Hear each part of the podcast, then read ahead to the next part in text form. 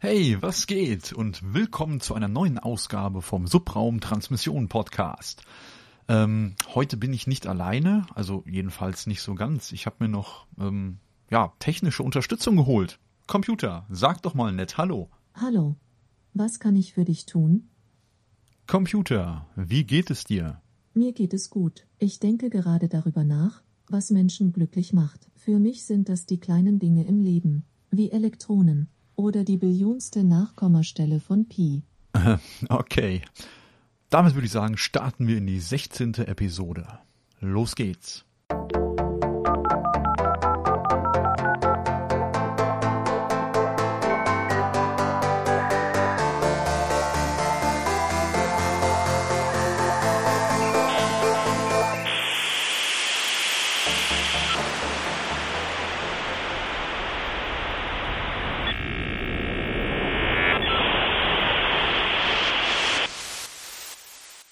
Ja, hey, jetzt habt ihr vorhin schon mal einen kleinen Co-Pilot gehört. Und ja, ich würde sagen, damit habe ich mir schon die perfekte Überleitung gebaut zum Microsoft Flight Simulator 2020. Und zwar der Microsoft Flugsimulator 2020. Ähm, ja, wurde letztes Jahr groß angekündigt. Und ja, was soll ich sagen? Jetzt am 18.08.2020 erscheint er dann auch wirklich. Er ist jetzt schon vorbestellbar und im Moment läuft der aktuelle eine Closed Beta mit naja, diversen Flugzeugen, die man schon testen kann. Und ähm, ja, jetzt fragt ihr euch, okay, ja, Flugsimulator, das habe ich schon mal gehört, das gibt's irgendwie schon zig Jahre. Was ist denn daran jetzt eigentlich so Besonderes? Naja, das Besondere an der Geschichte ist einfach, dass ähm, das erste Mal ein Spiel auf den Markt kommt, in dem wirklich die gesamte Erde in drei Dimensionen mit 4K-Texturen ähm, ja, dargestellt wird. Das heißt, Du kannst, egal mit welchem Flugzeug du da unterwegs bist, kannst du die gesamte Erde umrunden und auf diversen Flughäfen landen, welche, also wie viele es da gibt und so, das, da gehen wir gleich mal ein bisschen äh, genauer drauf ein. Und äh, wie gesagt, das Besondere ist halt wirklich, man fliegt über die echte Welt. Ja, also das sind ähm, Satellitenaufnahmen, die da bearbeitet wurden. Ich glaube, ähm, durch Bing zur Verfügung gestellt, also oder das gleiche Material, was Bing auch nutzt. Und ähm, also Bing Maps, muss man dazu sagen, ja, nicht Google Maps, sondern Bing Maps. Und ja, ähm, es ist Zentimeter akkurat nachgebildet, sieht wunderschön aus anhand der Videos, die man halt schon so auf YouTube äh, sich anschauen konnte. Und es gibt im Moment nichts, worauf ich mich mehr freue, wie auf diesen Flugsimulator. Wie gesagt, da war ich schon letztes Jahr so heiß drauf, als ich gehört habe, hey cool, der kommt. Ja, und jetzt ist es endlich soweit. Wie gesagt, am 18.08. erscheint das Teil. Man kann ihn jetzt schon vorbestellen. Und ähm, wir haben heute den 29.07., also es ist nicht mehr lange, ein paar Wochen noch und dann geht's ab in die virtuellen Lüfte. Ja, was muss man noch wissen zum Flugsimulator? Und zwar ist das Spiel ein sogenanntes Always Online Spiel. Hm, das heißt also, dass der Spieler, also wenn du das dann spielst, bist du wirklich permanent mit dem Internet verbunden, um halt einfach die gewünschte Landschaft quasi zu streamen. Ähm, jetzt ist es so, das Spiel ist natürlich auch offline verfügbar. Allerdings arbeitet die Offline-Version dann nicht mit einer KI-Unterstützung, die eine realistischere Darstellung der Umgebung ermöglicht, sondern nur mit einer prozeduralen, äh, ja, oder mit prozedural generierten Objekten. Mm, das sieht zwar irgendwie optisch schon alles recht ähnlich aus im Vergleich zu der KI-Version, ist allerdings eher zufällig und nicht wirklich realistisch. Mm, das Coole daran ist jetzt, ähm, es soll geben oder gibt, also das, was man jetzt auch wirklich schon sehen kann, ähm, mehr als zwei Millionen Städte, über 40.000 Flughäfen und dazu wird es Straßen geben, auf denen Fahrzeuge fahren, fließendes Gewässer mit, mit äh, Lichteffekten, also Reflexionen und so weiter. Bäume mit unterschiedlichem Laub wird es geben ja, und, und viel mehr. Und das sieht einfach so echt aus. Und ganz ehrlich, ich werde euch mal das ein oder andere Video in den äh, Show Notes verlinken. Schaut euch das mal an. Hm, ein Hammerspiel. Ähm, ja, was noch zur Größe zu sagen gibt. Wie gesagt, die ganze Welt passt natürlich nicht auf eine Scheibe. So. Ähm, Habe ich gerade nicht wirklich gesagt. Die ganze Welt passt nicht auf eine Scheibe. Das ging jetzt raus an die Flacherdler unter euch da draußen. Ähm, ne? Ihr versteht schon. Entschuldigung, der musste gerade mal raus, geht schon wieder. Ähm, nein, und zwar, ihr kauft das Spiel Und dann kommt der ganze Spaß auf 10 DVDs, mit denen ihr das installieren könnt. Ich glaube, das sind um die 80 Gigabyte, wenn mich nicht alles täuscht. Mm, und theoretisch, wenn man das gesamte Spiel runterladen wollen würde, wären das zwei Petabyte Speicher, die da ja in Anspruch genommen werden. Und äh, deswegen empfiehlt sich natürlich die Online-Version zu spielen, den ganzen Spaß zu streamen. Und ich denke, da fährt man auf jeden Fall besser mit, wie ja diese zehn DVDs zu installieren. Wie gesagt, ich freue mich schon riesig drauf, ja, das Ding einfach mal auszuprobieren. Und ähm, der eine oder andere hat es vielleicht schon mitbekommen. Wir haben einen YouTube-Channel an diesen Podcast jetzt angeknüpft. Und ich denke mal, da werde ich auch das eine oder andere Video dann mal quasi so ein Let's Play, Let's Fly, wie auch immer, ähm, ja, hochladen, wie ich mich an dem Ding probiere. Ja, was gibt's noch Spannendes dazu zu sagen? Was, was ich ganz äh, interessant finde, ist zum Beispiel, das Ding wird nicht bei Microsoft in, ich glaube in Seattle sitzen die, äh, dort nicht programmiert, sondern in Frankreich und zwar in dem Asobo Studio. Unter anderem sind die halt bekannt für solche Titel wie Quantum Break, Fragments. Dann hatten die noch ähm, The Crew, das ist ein Autorennspiel. Ich glaube, da gibt es auch mittlerweile schon The Crew 2. Und äh, ich würde aber mal ganz stark darauf wetten, mit dem Flugsimulator ja, werden die jetzt ihren absoluten Durchbruch erleben, weil das einfach das Hammer-Game wird. Und äh, worauf ich mich halt schon mega freue, ist, äh, ja, wenn man da mit mehreren Fliegern unterwegs ist, ja, spielt man quasi mit anderen immer zusammen, die halt so um dich rumfliegen und so. Was ich zum Beispiel noch nicht weiß, was, worauf ich schon ganz heiß bin, kann man mit den Leuten dann chatten oder, oder hat man so eine Art Funkkontakt oder wie läuft das dann? Hm, das kenne ich jetzt leider aus den alten auch nicht mehr. Ähm, aus den alten Flugsimulatoren. Ich habe die früher mal irgendwann gespielt, mal so in den, boah, das ist schon lange her, bestimmt schon ja, locker irgendwie so 18 Jahre oder so, 2002 meine ich, oder 2003, irgendwann dann um den Dreh rum hatte ich mal den letzten Flugsimulator gespielt. Und da habe ich mir damals immer gesagt, wenn da mal irgendwann noch mal ein cooler kommt, dann werde ich mir den holen. Und ja, der Tag ist jetzt bald gekommen. okay, aber kommen wir jetzt mal vom Flugsimulator ähm, ja zu anderen fliegenden ja, Geräten, würde ich sagen. Ja, und zwar ist mir da was ganz Spannendes über den Weg gelaufen. Und zwar nennen sich diese Teile Airspeeder. Wird auch bezeichnet als Formel 1 in der Luft. Und ja, man kann im Prinzip sagen, das sind elektrische fliegende Rennwagen. So ist eigentlich die offizielle Bezeichnung von den Teilen. Hm, von der Technologie könnte man sagen, das sind, also sagen wir vom technischen Aufbau sind das eigentlich Drohnen oder Quadcopter, Quadrocopter ähm, allerdings bemannt, ja, nicht ferngesteuert, sondern wirklich bemannt. Und zwar bin ich da in der regionalen Zeitung drauf aufmerksam geworden. Da hatte ich mir dann mal so einen kleinen Artikel äh, durchgelesen. Und zwar sollen die Teile ungefähr 200 Stundenkilometer schnell sein und sind sicherer als ein Hubschrauber. Zumindest nach der eigenen Aussage von der Firma Alauda, die jetzt aktuell für diese fliegenden ja, Formel 1 Wagen Piloten sucht. Ja, das maximale Gewicht wäre dann mit einem Piloten an Bord circa 250 Kilo. Zum Vergleich, die DJI Mavic Mini hat 249 Gramm Gesamtgewicht. Ja, wie gesagt, hier sind wir bei 250 Kilo mit Piloten. Das wäre halt schon mal der eine Unterschied zu einer normalen kleinen ferngesteuerten Drohne, wie wir die kennen, dass die halt äh, A, Piloten aufnehmen kann, deutlich schwerer ist und äh, im Vergleich zu einer normalen RC-Drohne hat die, äh, ja, diese Propeller ähm, nicht nur oben angeordnet, so wie wir das halt kennen, sondern an der Ober- und Unterseite der, ja, man könnte sagen, Flügel. Also ähnlich wie ein Formel-1-Wagen die Radaufhängung hat, so ungefähr hat dann diese äh, Flugdrohne an der Ober- und Unterseite die ja, Propeller sitzen. Ne? Was dann so viel heißt, dass das Teil dann nicht mit vier Propellern arbeitet, sondern insgesamt mit acht. Sprich an der Oberseite und an der Unterseite jeweils vier Stück. So, jetzt weiß man, dass so eine ja, DJI-Drohne zum Beispiel hat in der Regel eine Flugzeit, ich sag mal so erfahrungsgemäß von 25 bis 35 Minuten circa, wohingegen die Airspeeder mit ungefähr 10 Minuten angegeben sind. Das heißt, die Teile müssen halt ähnlich wie bei der Formel 1 auch regelmäßig zum Boxenstopp und ich vermute mal, die Akkus können dann getauscht werden, dass der ja, Flugbetrieb schnell weitergehen kann. Ähm, und jetzt ist es natürlich auch so, dass es halt passieren könnte, dass die Teile theoretisch in der Luft kollidieren, wie es halt bei Rennwagen auch schon mal passiert.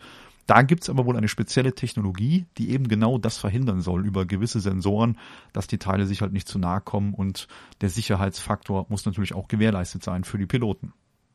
Und diese ganze Rennveranstaltung mit diesen Drohnen soll dann ähm, in Australien stattfinden, wenn ich das richtig gelesen habe und, Erinnerung, und in Erinnerung habe. Ähm, jetzt ist es allerdings so, dass die Firma Alauda halt eine, ähm, ja, wie heißt es, eine, eine, äh, na, sag mal, eine Genehmigung halt von oder zum Fliegen von kommerziellen Großdrohnen hat oder besitzt. Hm, allerdings noch nicht zur Beförderung von Personen. Ja, die wird halt noch ausgehandelt. Und jetzt ist es so, dass dann demnächst ein ja quasi Testrennen stattfinden soll, in der dann die Drohnen erstmal ferngesteuert werden, so wie man es halt eigentlich kennt von Drohnen. Und ja, ich finde das so mega cool, oder? Das ist, das ist einfach richtig krass. Wenn das dann mal kommt, ähm, mehr Wettbewerb mit den Drohnen, mehr Technologie, das ist ja, ich meine, der Rennsport hat ja schon immer irgendwo Innovationen hervorgebracht und auch Wettbewerb gefördert und natürlich auch ja, viele neue Technologie auch in unsere heutigen Autos gebracht. Genauso wird diese Technologie dann auch wieder ja, unseren, unseren Luftverkehr irgendwie verbessern, ja. Sei es der Volocopter oder so, oder halt solche Geräte. Ja, ich, meine, wir kommen dem fliegenden Auto immer näher. Das ist so, so, so Star Wars mäßig, ja, wie diese, ähm, ah, wie heißen die denn nochmal? Diese, diese Pod Races ja, bei Star Wars, wo dann Anakin Skywalker äh, ja dadurch diese äh, rote Planetenlandschaft rast. Ne? Jeder hat die Bilder im Kopf. Und jetzt ist es allerdings so, dass Erstspieler halt sagt, klar, um diese Rennveranstaltung zu machen, das ist der eine Punkt. Was aber halt auch geplant ist, ist die Geschichte, dass ja die so eine Art Uber schaffen wollen. In Melbourne soll es dann an den Start gehen, wo die Teile quasi als ja Flugtaxi wirklich eingesetzt werden. Da wird irgendwie nächstes Jahr, ich meine in 2021 wird dann, werden dann so die ersten äh, Tests geflogen und ab 2023, sprich dann zwei Jahre später, werden dann wirklich äh, ja zum ersten Mal Menschen befördert. So ist zumindest der Plan von diesem Start-up. Und so unwahrscheinlich ist das gar nicht, dass das kommen wird. Denn äh, ja, andere Firmen wie zum Beispiel Amazon oder ähm, Google haben äh, ja Australien im Prinzip schon für diese äh, ja, Testprogramme ausgewählt. Und zwar hat Google zum Beispiel Googles Wing am Start und das ist ein Drohnenlieferservice. Ja, also es gibt Sachen, die äh, ja jetzt halt aktuell schon laufen und wie gesagt, das fliegende elektrische Auto ist schon da. Ich find's mega. Ich verlinke euch das. Und vielleicht gibt's ja auch irgendwann ein Update für den Flugsimulator 2020, wo man dann auch so ein Airspeeder fliegen kann. War jetzt nur so ein Gedanke. Nächstes Thema. Computer, was ist die Unreal Engine? Laut Wikipedia, die Unreal Engine ist eine Spielengine von Epic Games, die bei der Entwicklung von Konsolen und Computerspielen eingesetzt wird. Genau, und zwar hat Epic Games jetzt eine kostenlose App rausgebracht, die nennt sich Live Link Face. Und diese App basiert unter anderem auf dem Gesichtserkennungsmodul True Depth und der Augmented Reality Schnittstelle ARKit. Und zwar läuft die nur auf iOS-Geräten und zwar ab iOS 13, also sprich auf iPhone, iPad und so weiter. Und diese äh, App kann ein Gesicht in Echtzeit in die Unreal Engine ja, übertragen. Äh, ich sag mal, professionelle äh, Anwender würden natürlich dann teurere Lösungen wahrscheinlich weiterhin bevorzugen, aber ich denke mal, der ein oder andere kann damit witzige Sachen machen, ja, äh, für eventuelle Computerspiele oder Filmchen oder so. Und zwar funktioniert der ganze Spaß ähm, wie diese, ja, mittlerweile denke ich mal schon bekannten Animojis, die Apple da vor einiger Zeit auf den Markt geworfen hat. Ich sag nur der sprechende Kackhaufen, ja oder das sprechende Einhorn und so weiter. Und zwar kann man da ja auch in Echtzeit eine andere Figur animieren. Und äh, hier ist es halt so, dass man quasi sein eigenes Gesicht scannt. Da wird quasi so ein Mesh draufgelegt, also so eine Art Netz.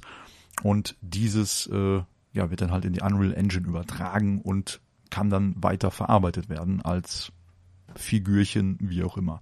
Klappt aber wohl nur mit menschlichen Gesichtern. Wenn man jetzt zum Beispiel einen Hund, eine Katze oder seinen Goldfisch in die Kamera gucken lässt, wird es wohl nicht funktionieren. So die Aussage von Epic Games. Mm, jetzt ist es so, dass die äh, Geschichte wohl wirklich nur für iOS kommen soll, also wirklich nur für Apple-User. Schade eigentlich, ich hätte es auch gerne mal ausprobiert. Ich habe natürlich kein iPhone. Ähm, und für Android wird's Stand heute nicht kommen. Aber gut, ja, man weiß ja nie, aber liegt wahrscheinlich auch an der Technologie, an der, an der äh, Kamerageschichte und so, was Apple da gebaut hat. Mm, und der praktische Nutzen für ja, Entwickler soll jetzt einfach nur sein, dass man damit recht unkompliziert wahrscheinlich so Prototypen oder so erstellen kann. Ja, wie gesagt, das Ding heißt Live Link Face und ja, ich haus euch mal in die Show Notes. Weiter geht's zum nächsten Thema. Computer, was ist ein 3D-Drucker? Ein 3D-Drucker erstellt ein dreidimensionales Werkstück, in dem er ein Grundmaterial wie Kunststoff, Metall, Keramik oder Kohlenstoff durch chemische oder physikalische Prozesse schmelzt bzw. aushärtet und dadurch Schicht für Schicht auf das Modell aufträgt. Welche Maße und Formen der Gegenstand hat, wird in einer sogenannten CAD-Datei festgelegt, auf die der Drucker zugreift. Mittels 3D-Druck lassen sich Gegenstände sowohl als Prototypen oder Einzelstücke, aber auch in Serienfertigung herstellen. Genutzt wird das Verfahren unter anderem im Maschinenbau, der Raumfahrt, Medizintechnik, Architektur und mittlerweile auch in Privathaushalten. Dank unserer kleinen Quasseldose, die hier neben mir steht, haben wir jetzt auch erfahren, dass diese 3D-Drucker halt auch in der Architektur benutzt werden. Und äh, da habe ich was Cooles gelesen, äh, was ich so auch noch nicht wusste. Und zwar 3D-Drucker werden halt wirklich benutzt in der Architektur, um damit halt schon wirklich echte Häuser zu drucken. Und jetzt gibt es da eine ganz, äh, ja, eine, eine Besonderheit, und zwar in Westerlo. Ja, das ist in der Region Flandern. Äh, das ist so im Norden von ähm, Belgien. sollte der ein oder andere wahrscheinlich kennen. Und zwar ist da was ja, Cooles gedruckt worden, und zwar das anscheinend einzigartige, bis jetzt einzigartige, ähm, mehrstöckige Haus. Und zwar hat das Ding zwei Stockwerke auf insgesamt 90 Quadratmetern und das, was ich jetzt voll cool finde, ist, das Teil wurde halt, wie gesagt, mit einem 3D-Drucker erstellt. Und zwar aus Beton. Ja, Beton kennt man ja, wenn man irgendwas aus Beton baut, ein Mäuerchen oder so, muss ja erst eine aufwendige Verschalung gebaut werden. Dann muss der Beton fertig gemacht werden, da reingegossen werden. Irgendwann, wenn der Beton ausgetrocknet, äh, Entschuldigung, Beton trocknet natürlich nicht, der bindet ab, ja, das wissen wir alle. Klugscheißen aus. Ähm, ja, wenn halt der Beton abgebunden hat, dann wird irgendwann die Verschalung wieder entfernt. Das sind halt alles Arbeitsschritte, die dieser 3D-Drucker jetzt unnötig macht. Ja, das spart halt wirklich Kosten und Zeit. Den Namen von dem Projekt finde ich noch ganz witzig. Und zwar hatten wir ja vorhin schon durch diese Airspeeder, da waren wir ja schon so ein bisschen bei diesen äh, Pod Races von Star Wars. Und äh, hier das Projekt nennt sich jetzt C3PO. Jetzt kann ich das Belgische nicht aussprechen, ich kann es mal so ungefähr probieren. Co-Creatie 3D-Printen mit Unternehmingen. ähm, heißt dann wohl so viel wie Co-Kreation, 3D-Drucken mit Unternehmen. Also wie gesagt, ich kann es halt nicht aussprechen, aber das ist halt so die deutsche Bezeichnung dann dafür. Und ähm, ja, die soll im Prinzip äh, ja, äh, zeigen, was halt möglich ist, ja, welche Varianten jetzt möglich sind. Man kann halt Häuser mit gekrümmten Wänden bauen und ja, viele andere Formen, die halt konventionell einfach gar nicht möglich sind. Und das finde ich halt super spannend. Sieht optisch super, super geil aus. Und ähm, ich sag mal, das ist vielleicht auch wieder so ein, ein Schritt, äh, den wir später vielleicht mal brauchen, wenn wir irgendwann mal einen anderen Planeten besiedeln möchten oder eine Basis aufbauen möchten. Ich sage jetzt mal beispielsweise auf dem Mond oder auf dem Mars. Mond ist natürlich kein Planet, ich weiß, ja, ja, danke. Wie gesagt, auf dem Mars halt zum Beispiel, mit dem, was da ist, könnte man halt dann auch ja, so eine Art Beton oder wie auch immer sonstige äh, Werkstoffe erstellen und daraus halt dann auch so ein Haus 3D printen, drucken. Ja, finde ich super, super spannend. So, und bei diesem Projekt, um jetzt mal wieder auf der Erde zu bleiben, da äh, hat das wohl alles, also in Summe, das Drucken der Wände alleine hat ungefähr drei Wochen gedauert. Und hier sind dann so die Pläne, dass das später mal, wenn das System ausgereift ist, dass das dann wohl so innerhalb von ja, so zwei, drei Tagen vonstatten gehen soll, dass bis dahin dann alle ähm, ja, wichtigen Bauelemente fertig gedruckt sind. Und ich würde mal ganz stark davon ausgehen, dass diese 3D-Drucktechniken auch unsere zukünftigen Immobilien stark beeinflussen werden, wenn die Technik erstmal richtig ausgereift ist. Fakt ist, es gibt jetzt schon äh, wirklich bewohnte 3D gedruckte Häuser. Und das lässt doch hoffen. Ich sag mal, ein schönes Anwendungsbeispiel für die Teile wäre zum Beispiel ähm, irgendwo in ärmeren Regionen kann man leicht ja Wohnunterkünfte bauen damit und ja Leuten, die einfach kein Dach über dem Kopf haben, ein kleines Zuhause bauen, ja bauen lassen, wie auch immer. Und äh, ich denke, das lässt hoffen. Ich packe euch den Link dazu mal in die Show Notes und da gibt's auch ein kleines Video, wo man sich das Häuschen mal so von außen und von innen anschauen kann. Und wo wir gerade bei clever gebauten Häusern waren, gehen wir mal zu Smart Home. Und zwar Fritz hat da ein paar schöne neue Sachen vorgestellt. Und zwar unter anderem eine ja, smarte Glühbirne, wenn man das so nennen kann, oder eine LED-Lampe und äh, ja auch ein Taster. Und zwar, hm, viele kennen vielleicht von euch schon von Philips die U-Lampen. Ja, sowas gibt's halt jetzt auch von Fritz. So, ich persönlich bin zum Beispiel auch Fritz-Nutzer. Ich mag den Router eigentlich ganz gerne und da kann man gerade so im privaten Bereich ausreichend viele Dinge mit tun. Ähm, ja, wie gesagt, da gibt's halt jetzt die schönen Erweiterungen halt von Fritz selber, dass man nicht auf ja, Fremdanbieter ja, zurückgreifen muss. Und zwar gibt's dann diese sogenannte LED-Lampe. Cool ist an dem Teil, die hat das komplette Farbspektrum drinne. Sprich für eine individuelle Beleuchtung. Da kannst du sagen, ich mache mir jetzt eine blaue Ecke oder eine rote Ecke oder ich hätte meine Decke gern einfach weiß beleuchtet. Und zwar bringt das Ding 806 Lumen an den Start und ist von der Farbtemperatur von warmweiß bis kaltweiß circa bei 2700 bis 6500 Kelvin am Start. So, jetzt kann man das Teil steuern, natürlich über die Fritz-App Smart Home dann über äh, das Fritz Phone. Ja, da gibt's ja die, also ich persönlich nutze zum Beispiel die C4 Modelle noch. Ähm, es gibt aber jetzt auch schon das C5 und das C6. C6 ist jetzt das aktuelle Modell. So, mit denen kann man die Lampen halt auch steuern und hat den Zugriff dann halt, ich denke mal, auf die einzelnen Bereiche, wo die Teile dann verbaut sind. Die einzelne Lampe geht so ungefähr mit 39 Euro an den Start. Ich finde, der Preis ist erstmal in Ordnung. Mein Smart Home ist halt im, leider aktuell immer noch keine günstige Geschichte. Da muss man halt dann gucken, dass man wirklich nach und nach umrüstet, ne? wie es halt finanziell passt. Ähm, ja, dann haben sie noch diesen Taster rausgebracht. Das ist im Prinzip eine Art, ja, könnte man sagen, DECT-Fernbedienung. Und das Gerät nennt sich Fritz Deckt oder DECT 440. Ähm, Besonderheiten an dem Teil ist, das Ding hat ein stromsparendes E-Paper-Display, also das kennt man halt hier von so E-Book-Readern. Ähm, dann kann man das Teil halt entweder an die Wand montieren, wo man es halt gern fest montiert hätte, oder man legt es einfach vor sich auf den Couchtisch. Ähm, ja, damit kannst du dann auch hergehen und kannst dann einzelne Geräte steuern. Was weiß ich, die Raumtemperatur über die äh, Heizkörperregler und so weiter. Oder halt unter anderem jetzt auch die neuen Lampen. Ziemlich cooles Teil. Verlinke ich euch natürlich auch mal in den Show Notes. Spannend ist hier natürlich, dass du dann nicht jedes Mal dein Smartphone nehmen musst, musst in die App reingehen und so weiter, sondern du hast wirklich diesen, ja, diese Art Fernbedienung, mit der du bis zu zwölf Fritz-Geräte steuern kannst. Reichweite im Gebäude liegt ungefähr bei 40 Metern. Das sollte ich eigentlich für jedes normale Haus ausreichen. Ein, zwei, drei, vier Familienhaus. Eigentlich alles kein Problem und der Preis liegt so ungefähr bei 59 Euro. Da muss man halt mal gucken, wie die Marktpreise sich so entwickeln. Finde ich, ist jetzt für die Funktion, was das Ding dann kann, denke ich mal in Ordnung.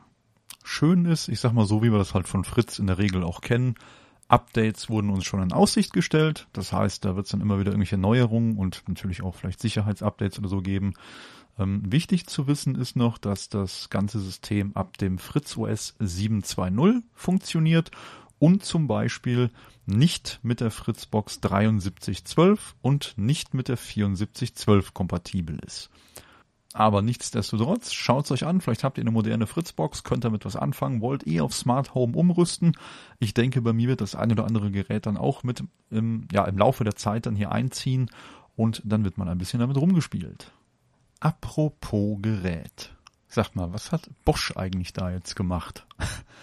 Bosch hat ähm, ja so auch seine Finger irgendwie im Spiel, was angeht, äh, oder was es angeht, äh, Elektrofahrräder.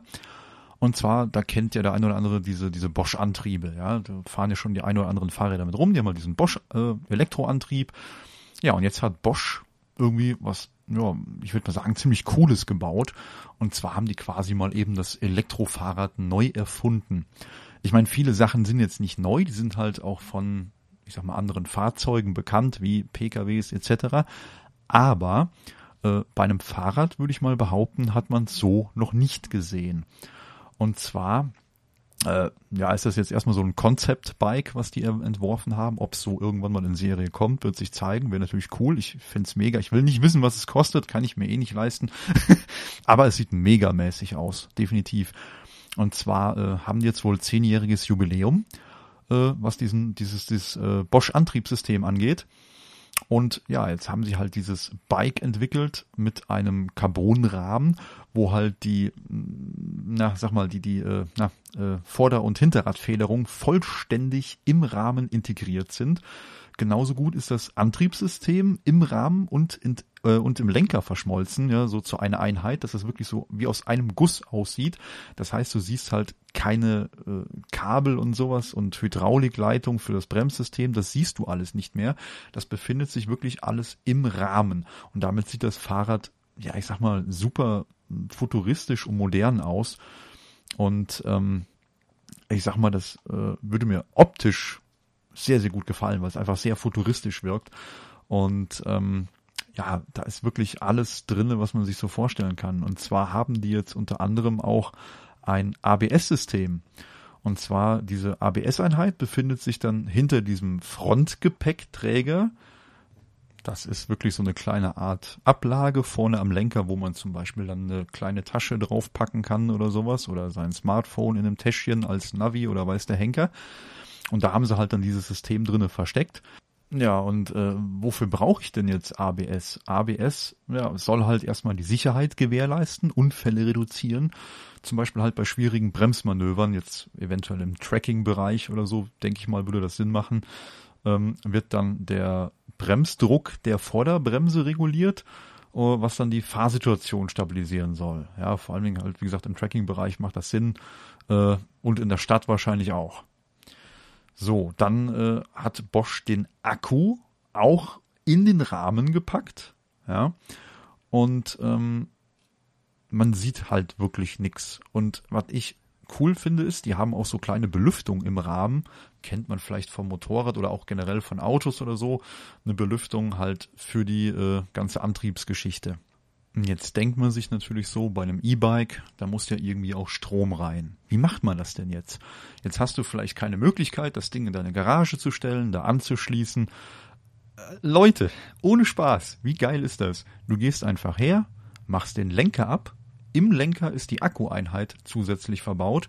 Du kannst dann deinen Akku, deinen Lenker, wie auch immer, zu Hause in deiner Wohnung zum Beispiel über Nacht laden, packst das Ding wieder an dein Fahrrad und dann geht's weiter. Was äh, zusätzlich noch im Lenker verbaut ist, ist der neue Bordcomputer. Nion nennt er sich. Und zwar ist der wohl auch vernetzt. Jetzt mal ganz ehrlich, wie cool ist das? Ja, ähm, wie gesagt, das Bike an sich gibt's noch nicht, weil es halt ein Konzept-Bike ist.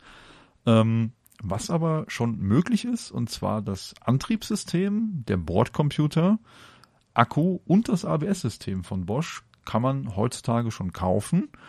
Und ähm, ja, Hersteller von E-Bikes zum Beispiel können die Teile schon in die Pedelecs einbauen. Und das finde ich ziemlich cool. Ja, packe ich euch auch mal in die Show Notes. Schaut euch das Teil mal an. Wirklich mega cool. Sagt mal eure Meinung dazu. Also ich mag, ich mag das Design. Ja, wirklich, wirklich geil. Und wo wir gerade bei futuristischen Dingen sind, ähm, ich habe da was gelesen und zwar Computer. Wann erscheint die neue Staffel Star Trek Discovery? Die nächste Staffel von Star Trek Discovery startet am 16. Oktober 2020. Ja, ist das nicht mega cool? Dann geht's mit Discovery weiter. Endlich wieder ein bisschen neues Star Trek. Ja, und weil das nicht reicht, ähm, Computer. Was ist Star Trek Lower Decks? Star Trek Lower Decks ist eine US-amerikanische Science-Fiction-Fernsehserie, die am 6. August 2020 erscheinen soll. Ja, Leute, geht's denn besser? Da kommt das nächste von Star Trek. Und zwar noch vor dem Flugsimulator, am 6. August. Wahnsinn. Ähm, was ist denn Lower Decks eigentlich? Ja, Lower Decks, das ist eine neue Animationsserie Und zwar spielt die so in der Post-Nemesis-Ära und ist damit angesiedelt oder quasi als direktes Spin-off zu sehen zu The Next Generation. Mega geil. Ja. Äh, DS9. DS9. DS9. Deep Space Nine. Jetzt habe ich es aber. Äh, ja, und Voyager. Und ja, hier geht's wohl wirklich darum, dass halt die Besatzung auf den, naja, Lower Decks, auf den niederen Ebenen oder nieder, niederen Decks äh, ja im Prinzip nicht das erlebt, was die Brückencrew erlebt. Da bekommt man wohl auch ein bisschen was mit, weil die erleben ja eigentlich die Abenteuer. Und äh, ja, unter Deck oder halt auf den niedrigeren Decks passieren halt andere Geschichten und da soll halt diese Serie so ein bisschen einen Einblick geben. Und was ich richtig cool finde ist, dass äh, McMahon, äh, das ist einer der Macher von dieser Serie, gesagt hat, dass es da wohl auch zu möglichen Gastauftritten aus dieser besagten Ära kommen wird.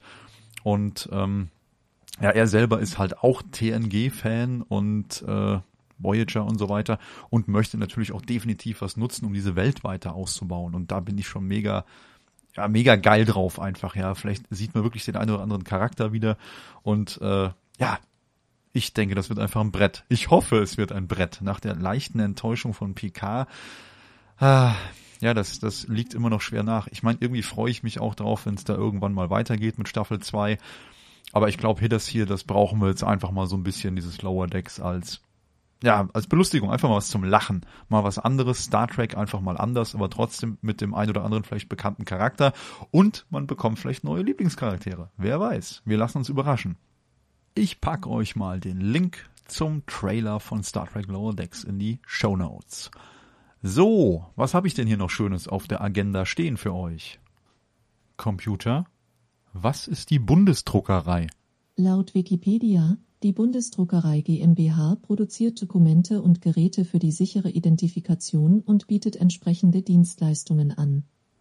Jawohl, und eben die Bundesdruckerei, das BSI und die Deutsche Telekom Security hat mit äh, dem Smartphone-Hersteller Samsung zusammengearbeitet und jetzt soll es sogar noch dieses Jahr, wir reden von 2020, noch dieses Jahr soll es möglich sein, seinen Personalausweis digital in seinem Telefon zu hinterlegen. Wie cool ist das? Ist das schon wieder ein Schritt in die Zukunft? Weniger Papier? Müssen weniger Bäume sterben? Leute, was ist denn da los? Wir werden ja immer digitaler, meine Güte. Ah, ja, ihr merkt schon alles ziemlich spät irgendwie, oder? Das hätten wir schon früher haben können. Formal man den Perso ja ganz gerne mal vergisst und hat stattdessen immer nur sein Telefon mit. Ihr kennt das. Also ich natürlich nicht, klar, aber ne, viele von euch. ja, und zwar wurde da als ein Förderprojekt geschaffen, das nennt sich Optimos. Und das ist halt äh, ja entwickelt worden, um diese mobile E-ID-Lösung ja zu verwirklichen. Und zwar ist das jetzt schon Optimus 2.0 und ja, Ziel von der ganzen Geschichte ist es halt, so ein offenes Ökosystem zu schaffen, das die Technologie und die Infrastruktur für eine ja, sichere mobile Authentifizierung bereitstellt. Ja, also so sagt Samsung das zumindestens. Ähm, jetzt ist natürlich die Frage, wie bekomme ich jetzt mein Perso in, ja, in mein Smartphone? Wie geht das eigentlich? Ja, und zwar braucht man dafür erstmal ein NFC-fähiges Telefon, einen neuen Personalausweis, der ähm, auch NFC-fähig ist. Und zudem muss man sich dann auf sein Smartphone die äh, Personalausweis-App runterladen von der Bundesdruckerei selber. Und zwar hält man dann seinen NFC-fähigen äh, Perso hinten an die NFC-Schnittstelle seines Smartphones und überträgt oder bestätigt damit im Prinzip seine Identität. Und das Coole an der Geschichte ist, jetzt kann man dann, wenn man seinen äh, ja, Personalausweis digitalisiert hat, damit zum Beispiel Bankkonten eröffnen, dann kann man die Identität von äh, Behördengängen halt digital nachweisen, ja, und was ich jetzt ja wirklich geil finde, ist, das soll dann nachher auch europaweit funktionieren. Und ihr ahnt schon, wohin die Reise geht, und zwar da werden alle meine feuchten Träume wahr ähm, dass wir in naher Zukunft vielleicht dann wirklich sehr viele oder, oder alle unsere wichtigen Dokumente wie die äh, äh, wie den Führerschein, die Krankenversicherungskarte und so weiter in unser Smartphone einbetten können und quasi immer an Ort und Stelle haben. Und ähm, ja, die werden dann in diesen sogenannten geschützten Bereich im Smartphone abgelegt und würden auch dann durch kryptografische Schlüssel gesichert. Jetzt hat sich die Technologie natürlich nicht immer, ja, ich sag mal, von der besten Seite gezeigt und dieser sichere Bereich im Smartphone oder auch auf anderen Devices, wie äh, zum Beispiel eine Nintendo Switch und so weiter, äh, ja, wurden halt durch fehlerhafte Implementierung dann schon ausgehebelt. Und äh, ja, wie gesagt, es ist fragwürdig, ob es ein guter Weg oder eine gute Entscheidung ist, das zu machen. Aber ganz ehrlich, meine persönliche Meinung, ich fände das mega, wenn du einfach nie mehr einen Geldbeutel mitnehmen musst. Du hast wirklich alles auf deinem Telefon, was du eh mit hast. Das Telefon ersetzt mittlerweile so viele Geräte egal ob es ein Navi ist, ein, ein Kompass, ein Taschenrechner, was, ihr, ihr wisst das selber, Leute, ihr wisst das. Ja, was so ein Smartphone alles ersetzt. Schreibt mal eine Liste, die Liste wird urig lang. Jedenfalls, wenn ein Smartphone schon so viele Geräte ersetzt, warum soll es nicht auch ein paar meiner Dokumente ersetzen? Ja, ich meine, ich mache auch meine Bankgeschäfte damit und das klappt auch alles tadellos. Mein Ausweis oder meine EC-Karte oder meine Krankenversicherungskarte kann ich auch verlieren. Ja, also irgendwo eine gewisse Unsicherheit hat jedes System. Ich persönlich fände oder finde den Gedanken mega, wirklich alles auf diesem einen Device zu haben und äh, ja, da mit diesem Gerät dann sich überall ja authentifizieren zu können, ohne ständig irgendwelche Unterlagen parat zu haben. Vielleicht klappt es auch irgendwann mit einem Reisepass oder sowas. Ja, wir schauen mal, wie sich das entwickelt. Ich finde es auf jeden Fall ziemlich cool und ich bleibe da auf jeden Fall am Ball und ich hoffe, dass auch andere Hersteller da irgendwann mitziehen und äh, ja, und dass wir dann alle unsere schönen Dokumente einfach digitalisieren können. Schöne neue Welt. Ähm, zum Thema sichere Daten, da habe ich noch was entdeckt und zwar ich selber nutze ja schon seit der ersten Stunde den äh, Firefox Browser und also das war ja damals noch Netscape, ne? Ihr erinnert euch, damals vor äh, grauer Vorzeit. Ich bin ja auch schon alt, ja, wirklich. Also ich bin nicht retro, ich bin wirklich schon alt. Ja, äh, heutzutage ist Firefox in der Version 79.0 unterwegs. Da gab es, glaube ich, gestern oder vorgestern ein Update. Ähm, wie auch immer, jedenfalls, Firefox hat jetzt, oder Mozilla muss man sagen, hat ein neues Firefox Add-on äh, rausgebracht. Und zwar nennt sich das Teil den Facebook Container. Ja klar, Facebook nehmen, da reinwerfen wie eine Mülltonne. Äh, nee, nicht ganz. Also, ihr installiert das Add-on, falls ihr Facebook auf eurem äh, PC, Laptop, wie auch immer nutzt und halt das über den Browser macht. Ähm, ja, mit diesem Facebook-Container wird im Prinzip, hm, wie soll ich sagen, da wird das so, so Sandbox-mäßig halt Facebook in diesem ein Tab ausgeführt und wenn ihr parallel andere Tabs aufhabt, kann Facebook eure äh, anderen Daten, die ihr auf den anderen Tabs aufgerufen habt, äh, also andere Seiten, die dort offen sind, nicht abschnorcheln und halt zum Beispiel nicht für gezielte Werbung nutzen. Wollte ich mal so als nettes äh, neues Add-on von Mozilla erwähnen. Und falls ihr, wie gesagt, Facebook über euren Firefox-Browser nutzt, ist das vielleicht ein ganz nettes Tool für, für euch, um eure Privatsphäre ein wenig zu schützen. Und wo wir gerade noch bei PCs sind, ähm, vielleicht noch so Kategorie unnützes Wissen. Windows 10 feiert heute seinen fünften Geburtstag. Das hinterfragen wir doch gerade einfach mal. Computer, seit wann gibt es Windows 10? Microsoft Windows 10 erschien am 29. Juli 2015 und Microsoft Windows 10 wurde 30. September 2014 gegründet.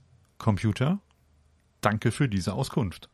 Es war mir ein Vergnügen. Hab eine gute Nacht. Ja, später vielleicht. Ja, wunderbar. Also wie gesagt, Windows 10 ist heute auf den Tag genau fünf Jahre alt. Ich persönlich muss sagen, ich arbeite eigentlich ganz gerne mit Windows 10. Allerdings mag ich äh, so ein bisschen die Firmenpolitik nicht. Äh, ich meine, es, es, gibt andere Anbieter, wo ich die Firmenpolitik noch viel weniger mag, muss ich ganz ehrlich sagen. Nur was mir bei Microsoft nicht so gefällt, das sind so Sachen wie du bist gerade irgendwas am Erarbeiten, am Erstellen, am Schreiben, am Machen und Tun. Und dein Computer startet einfach mal neu und sagt, hey, Update, ja, ähm, dann kommt halt dazu, dass, äh, also das sind halt diese Zwangsupdates, ja. Dann kommt noch dazu, dass äh, irgendwelche Browser, die ich gar nicht haben will, ja, installiert werden. Danke dafür. Ja, ganz, ganz toll, Microsoft, hast du echt super gemacht. Mag ich nicht. Egal, gut, ist halt so. Naja, aber ansonsten an und für sich Windows 10, ganz ehrlich, äh, finde ich ein ganz tolles Betriebssystem, kann man schöne Sachen mitmachen, arbeitet eigentlich seit Anfang an zuverlässig. Ich muss sagen, ich komme so aus der Windows 3.11 Ecke, also ich bin schon etwas länger dabei, kenne mich aber auch relativ gut mit Linux aus, diverse Distributionen und äh, ja, wie soll ich sagen, äh, Windows 10 ist für das, was ich so mache, eigentlich perfekt. Jawohl. Das war die Kategorie unnützes Wissen. Ähm, dann habe ich noch so eine Kleinigkeit aus dem All. Und da gucken wir mal, was es da Neues gibt. Und zwar habe ich da zwei Punkte für euch.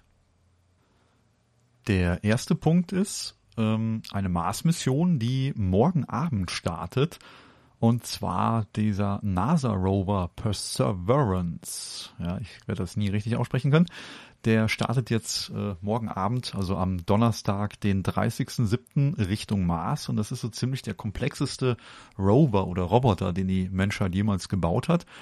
Und das hatten wir, wie gesagt, schon mal in der Episode irgendwann davor erwähnt, dass der halt auch so eine Art Helikopter, so eine Art Drohne dabei hat und äh, ja, der Rover selber fährt natürlich die Mars-Oberfläche ab, während dann diese Drohne oder halt dieser Helikopter äh, die Mars-Oberfläche abfliegt und natürlich viel größere Distanzen zurücklegen kann. Und ganz ehrlich, ich freue mich schon auf die ersten Aufnahmen, die das Teil uns dann irgendwann schickt.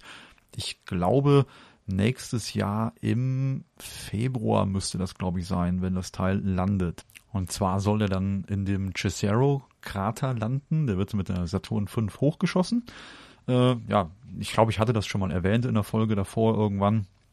Hm, das Teil hat umgerechnet 2,2 Milliarden Euro gekostet und wurde acht Jahre lang entwickelt unter dem Namen oder unter dem Codewort Mars 2020. Naja, wie gesagt, wenn es da Neues gibt, lassen wir euch das wissen. Äh, ja, ich würde sagen, den letzten Punkt, so Neues aus dem All hätte ich noch, das wäre Punkt 2. Und zwar starten die Chinesen auch eine Mars-Mission. Und zwar sind die gestartet mit einer Rakete, die sich nennt der Lange Marsch, mit einer Startmasse von circa 5 Tonnen. Ja, ist so ziemlich die schwerste Mars-Mission aller Zeiten. Und zwar sind die gestartet um 6.42 Uhr mitteleuropäische Zeit vom Weltraumbahnhof Wenchang. Und zwar war das am 23. Juli. Das heißt, die sind jetzt schon sechs Tage unterwegs. Die Mission hat wohl erfolgreich begonnen, was schon mal super ist. Und im Februar 2021 soll das Raumschiff dann unseren Nachbarplaneten erreichen. Ähm, ja, der Mars wird dann erstmal einige Zeit umkreist, dann werden Fotos und ähm, ja, Daten gesammelt und dann wird ein ja, Landepunkt äh, festgelegt, auf dem dann die Sonde landen soll. Und Ziel ist es auch von den Chinesen, ähnlich wie auch von den Amerikanern, äh, nach unterirdischem Wasser zu suchen und ob, ja, oder, oder um festzustellen, ob der Mars eventuell für die Zukunft der Menschheit eine wichtige Bedeutung darstellt. Ähm, ja, und da möchte ich euch, glaube ich, mit den Worten entlassen, die diese äh, Mission prägen. Und zwar wurde da gesagt, die Erde ist unsere Wiege, aber man kann ja nicht für immer in der Wiege liegen bleiben. In dem Sinne, das war der Subraumtransmission Podcast, euer Podcast aus dem Siegerland. Danke fürs Zuhören. Ich hoffe, ihr hattet eine gute Zeit. Umgebt euch mit netten Menschen, hört einen tollen Podcast und bleibt gesund. Macht's gut. Euer Daniel. Ciao. Computer, sag doch bitte noch Tschüss. Tschö.